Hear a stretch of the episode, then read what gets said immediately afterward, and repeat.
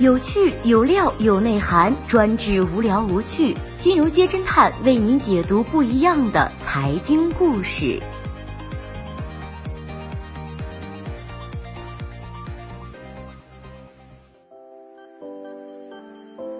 最新关注到的是女模摆不雅造型罚一万，我花上万元混进 ChinaJoy 之后。不知从何时起，cosplay 角色扮演走出了 C 圈 cosplay 的角色扮演圈，变得越来越时髦。先是互联网大佬在年会上变身了女装大佬，后有娱乐圈明星争相玩 cos。这不，前不久郑南军一位好友的公司也跟风起来，他们老板说要举办办年会，要求每一个员工选择一个主题 cosplay。好友说啊，他最近的农药喝得非常的欢快，于是便果断的选择了 cos 王者荣耀中的本命英雄小乔。他先是在某宝上搜了一下价格，全套下来包括了假发、衣服、配饰、鞋子，基本上都要五百元以上了。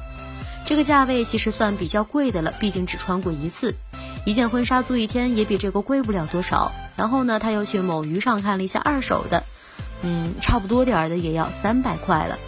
最后，他还是选择了斥巨资六百四十四元买了全套的小乔 cos 服，同组有 cos 虞姬的，花了一千多。他和郑南军吐槽说自己平时是万万不好意思穿出去的。他有一个专业玩 cos 的朋友小花，刚从上海参完 CJ 回来，就想把衣服送给小花，结果就被鄙视了。先来科普一下 CJ。CJ 的全称是 ChinaJoy，一般指的是中国国际数码互动娱乐展览会，通俗一点就是推广游戏和娱乐硬件产品的。为了使游戏更加的生动，能和玩家互动，商家会请收购或者是 coser 来扮演游戏中的角色。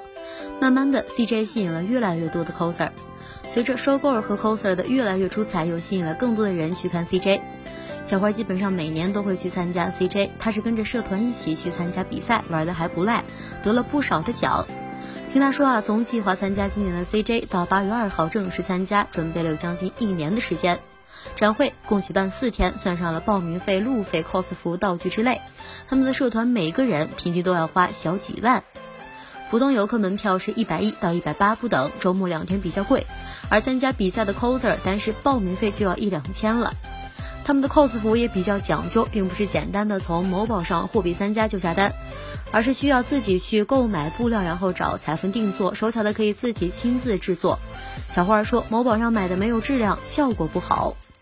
为了使自己 cos 的更加形象，除了服装、化妆都是重头戏。他告诉郑南军，每个社团基本上都有自己的化妆师，会给那些不会化妆的成员化妆。不过这种情况也不多，一般都是 coser 自己化妆。化妆属于 coser 的基本技能。展会中，有的社团还会花钱请专业的摄影师跟拍修图，体系完善的社团则有自己专门的摄影师负责跟拍。看来，一名专业的 coser 绝对不是只是在某宝上买个 cos 服就完了的。首先，你是一个演员，对于 cos 的人物有着深刻的理解，做到一定程度的还原。其次，你得是一个化妆师，懂得彩妆，懂化妆。此外，你还得是一个道具师，会做衣服、做道具。你最好还是一个摄影师，懂摄影，懂后期，还得自己能修图。好一个二十一世纪的复合型人才啊！都说单反穷三代，玩 cosplay 也烧钱。这名 coser 林岩曾说，要制作精良，如果没有大量的经费支持，是很难走下去的。小花表示，一般的 coser 商演赚的钱，可能对于他的那身行头来说，只是九牛一毛。小花直言，这次参加 CJ 比赛的奖金是一万元，社团一百多人，聚会庆功吃个饭就没了。身边有一个做服装生意的朋友告诉郑南军，现在服装生意不好做，竞争很激烈，但是 cosplay 系的服饰却是出奇的好卖，买家也是一般不会讨价还价，出手非常的阔绰。有一个老客户玩 cosplay，光是服装费就花掉了几十万。除了物质上的投入，精神上的投入也是不可少。小花每天早上五点就要起床去场馆组装道具。回去简单吃点东西，下午六七点又要开始排练第二天的内容，基本上都是排。展会结束之后回去点。尽管 coser 们是忙得脚不沾地，但是今年的 CJ 似乎要比往常降温了不少。就连之前最具话题性的收购都没有之前的比较出彩的报道。想当年，一个叫做丁贝利的收购就撑起了整个 CJ 的场子。和丁贝利一起走红的还有他胸口的四个大字《武林外传》。这是当时的游戏商完美时空后更名为了完美世界研发的第二款游戏。厂家们开始比谁家的收购儿多，谁家的收购儿漂亮。ChinaJoy 的营销也是赚足了眼球。后来，穿着一身雅典娜 cos 服的 coser Y Y 因为裙子太短而露出底裤，把 ChinaJoy 里的收购儿推向了风口浪尖。再后来，ChinaJoy 的主办方就出台了一系列的针对收购的惩罚条款。女模参加展会，事业线露出超过两厘米，罚款五千元；女模低腰下装低于脐下两厘米，或者是短裙下摆高于臀下线的，罚款五千元；现场男模、女模和观众摆出不雅造型的，罚款一万元。如今，ChinaJoy 已经举办了十七届。二零零四年第一届 ChinaJoy 只有一个展馆，观众总数不超过六万人。而今年展馆已经开到了十五个，观众也已经达到了三十六点四七万人次。不过，专业观众的增长却是十分缓慢。参展的游戏厂商数量在减少，厂商的发布会在减少，厂商举办的晚宴也在减少。天赐游戏海外事业部总经理邓纯表示，今年参加展会的一多半都是第三方公司，比如说做数据统计的、美术外包的、音乐外包的、推广的、刷量的，都是服务型公司。与在国际上具有影响力的德国科隆游戏展、东京电玩展和电子娱乐展览会相比，ChinaJoy 的核心就一直在变，从游戏到了 ACG，再到了泛娱乐。部分圈内人士表示，ChinaJoy 已经变得越来越的不纯粹。根据小花介绍，他们今年在 CJ 的竞争者大概有二十多个社团，每个社团的规模在几十到一百人不等。专业 coser 并不在少数，非专业纯属爱好的就更多了。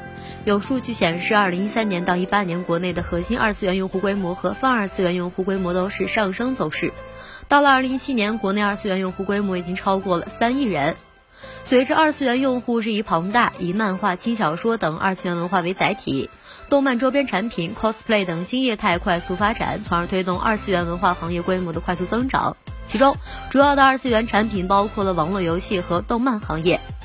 数据显示，二次元游戏用户拥有良好的游戏付费习惯，二次元游戏的总体用户的付费率高达百分之七十五，拥有良好的变现能力。